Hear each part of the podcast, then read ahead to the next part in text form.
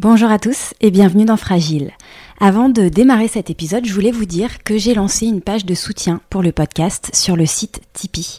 Car pour ceux qui ne le savent pas encore, je réalise ce podcast bénévolement depuis maintenant quelques années.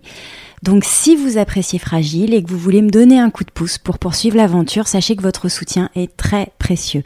Ça m'aidera notamment à financer les frais de production et ça me permettra aussi de vous proposer plus sereinement de nouvelles rencontres insulaires. Je voudrais dire un immense merci à tous ceux qui ont déjà apporté leur soutien au podcast et pour ceux qui y pensent, je vous mets le lien vers la page de soutien dans les notes de l'épisode. Je vous souhaite une très bonne écoute. Bienvenue sur Fragile. Pour aller encore plus loin dans votre découverte de Porquerolles, je vous propose ces prochaines semaines, en plus des invités du podcast, une petite série littéraire, le Book Club Fragile. Romans, témoignages, récits historiques, livres de photos, albums jeunesse, l'île a inspiré de nombreux ouvrages.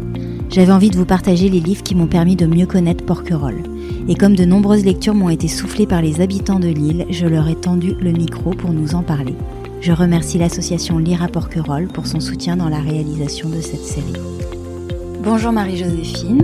Pour nos auditeurs qui n'auraient pas encore écouté ton témoignage dans Fragile, je rappelle que tu es correspondante au Var Matin, membre du comité de rédaction de Porquerolles Info, très investie dans la vie associative de Lille et notamment pour lire Porquerolles dont tu es la vice-présidente. Pour cette série littéraire de Fragile, tu as choisi un récit témoignage 1939-1945 Vue de Porquerolles de Monita Fournier-Richet, la fille aînée de François-Joseph Fournier, grande figure de Porquerolles qui acheta l'île en 1912. Marie-Joséphine, pourquoi avoir choisi ce livre? Bah, parce que je vis sur l'île, je suis habitante, donc je suis amenée à, à m'intéresser à l'histoire de l'île jusqu'à ce que je vienne vivre à Porquerolles. Je ne savais pas quelles avaient été les conséquences de la guerre sur cette île. Et donc ce petit livre permet de de comprendre que lorsqu'on arrive à Porquerolles aujourd'hui, on n'a pratiquement plus les stigmates de, de la guerre, mais elle a, elle a marqué l'île et, et les dégâts ont été considérables. C'est en effet une période qui est très peu documentée euh, exactement, sur exactement, exactement, Et l'avantage de, de, ce livre, c'est qu'il a été de, de ce récit euh, témoignage, c'est qu'il a été écrit par une personne qui est, qui est un témoin privilégié puisque euh, elle a été écrite par Monica Fournier-Richet, donc il y a eu à, à s'occuper de l'évacuation de la population puisque l'occupant allemand a demandé à ce que l'île soit évacuée de toute sa population, excepté le gardien du phare. En quelle année En 43. Est-ce que tu peux nous expliquer euh, un petit peu de quoi parle ce livre? Ce livre parle d'abord de la guerre, deuxième guerre mondiale, et aussi de de l'évacuation. C'est-à-dire, est-ce qu'on imagine aujourd'hui quand si on avait à faire face à une guerre, euh, l'occupant arrive, les Allemands. D'abord, l'île était occupée par les Italiens et ça se passait plutôt bien puisque c'était les soldats ont trouvé des, gens qui parlaient leur langue, la population aussi. Mais lorsque les Allemands arrivent, les choses sérieuses commencent. Les Allemands demandent à ce que l'île soit évacuée. Et donc, ce livre raconte un peu les tergiversations, comment Monita, donc, qui gérait l'île, a essayé de retarder cette évacuation parce qu'elle imaginait bien que du jour au lendemain, euh, vous n'allez pas pouvoir évacuer toute une toute une population, d'autant plus que les Iliens euh, qui vivaient sur l'île, ce n'est pas comme aujourd'hui où c'est plus facile d'aller ailleurs où on dispose d'un véhicule. À cette époque-ci, les gens ne disposaient pas de véhicules et, et parfois même n'avaient pas de famille sur le continent.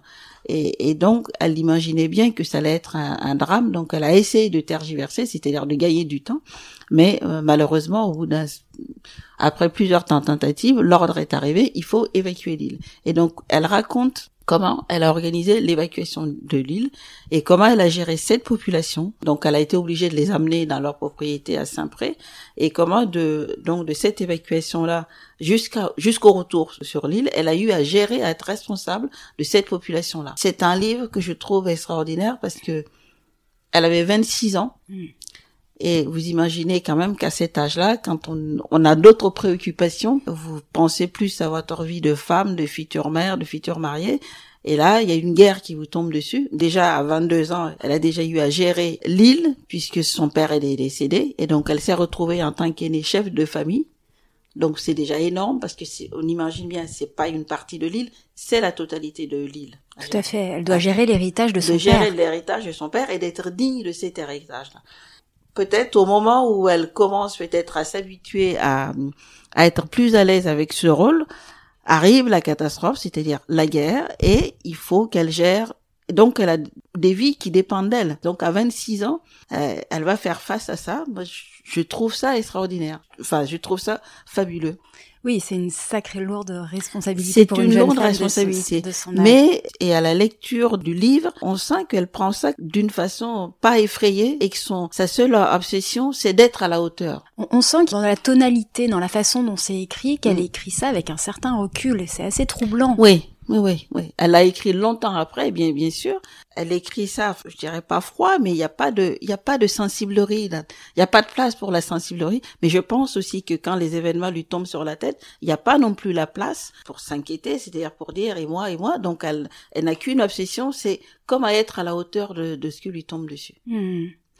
Est-ce que tu as un extrait qui t'a particulièrement marqué, touché dans cet ouvrage? Oui, j'ai un, extrait qui est quelque chose qui est très, euh, qui reste encore euh, vivace sur, l'île, mais je constate que c'est quelque chose qui est vraiment immuable et qui, qui résume peut-être la complexité des habitants de l'île. Et, euh, et c'est au moment de cette évacuation-là, donc elle dit, les enfants de Porquerolles jouèrent leur rôle dans la tourmente de l'évacuation. Courant de tous côtés, ils observaient, propageaient les nouvelles, signalait les incidents, sachant d'instinct à qui un renseignement serait utile. Il s'était toujours trouvé un courrier express à bicyclette pour transmettre un message, une consigne. Un flot continu de personnes descendant vers le port, portant des colis, poussant des chartons chargés d'objets hétéroclites. Vient à contre-courant un homme poussant un gros fût de gasoil. Surprise, je lui demande Vous réaménagez Il me répond Non, ça, c'est pour vous. C'était Joseph Grock, dont l'apport inattendu représentait plusieurs voyages de bateau. Les jeunes aident les vieux. Plusieurs familles rivales se regroupent. Une solidarité insulaire sans précédent s'est formée spontanément. Obligés de quitter leur île sous la contrainte, les Iliens réalisent soudain qu'ils y formaient une communauté dont ils n'avaient toujours pas su apprécier la valeur.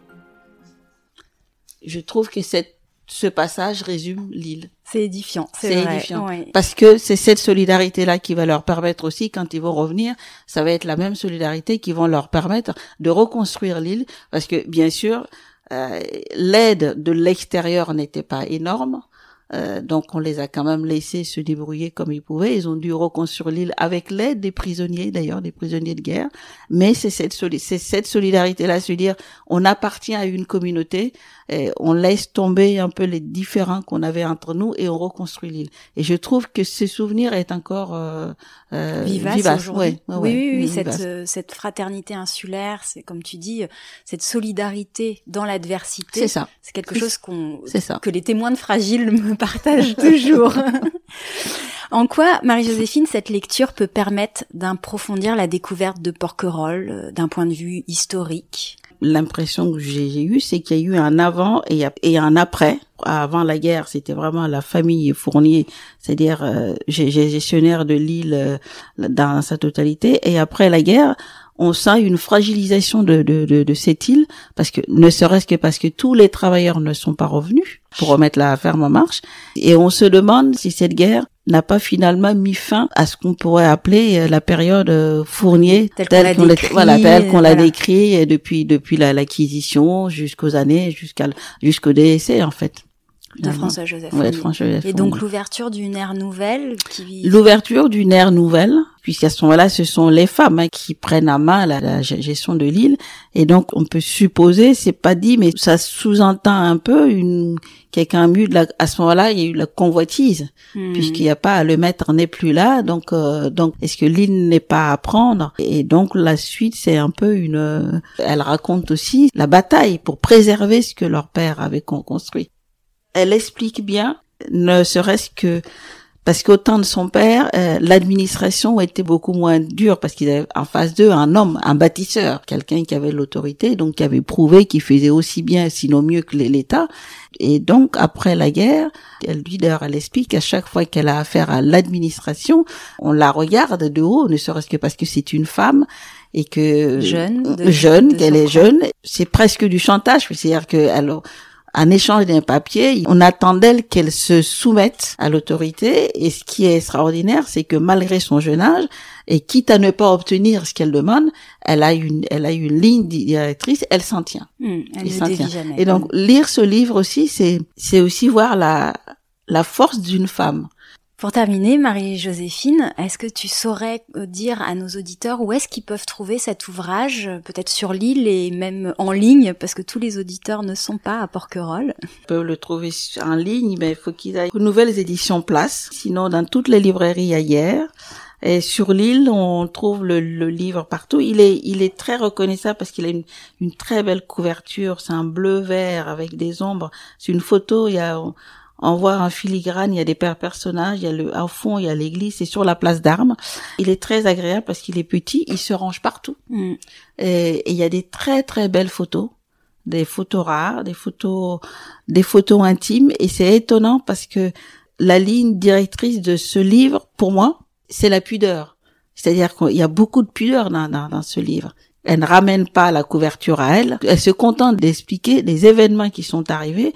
Et d'ailleurs, elle met, elle met beaucoup en valeur les habitants qui l'ont aidé. Oui, les familles porquerolaises. Les familles porquerolaises. Et c'est un livre, elle dit qu'elle avait écrit pour ses petits-enfants, pour sa famille, mais finalement, elle accepte que ça soit publié. Grâce à sa fille Claudine. Grâce à sa fille euh, Claudine Richet. Et c'est un livre qui rend hommage à l'île. Oui. Et aux habitants pour les jeunes générations, je trouve que c'est un livre à lire absolument. Hmm. Voilà. Qu'on soit de Lille ou qu'on soit d'ailleurs. Oui, parce que c'est à la fois un témoignage historique sur cette période qui ah peut intéresser tout le monde et en même temps un témoignage rare d'une période qui, encore une fois, a été très peu documentée. Et c'est un, c'est un joli petit guide sur l'île de l'île. Oui, tout à fait. Bon, merci beaucoup Marie-Joséphine pour ce beau conseil. Rendez-vous sur fragileporquerolles.toutattaché.com pour retrouver les références de cet ouvrage. Et si vous avez des coups de cœur à partager, des livres, mais aussi des films ou des œuvres en lien avec Porquerolles, envoyez-moi vos conseils sur les comptes Instagram ou Facebook de Fragile Porquerolles ou par mail à fragileporquerolles.toutattaché.gmail.com. Je les partagerai avec plaisir aux abonnés du podcast. On se retrouve très vite. À bientôt.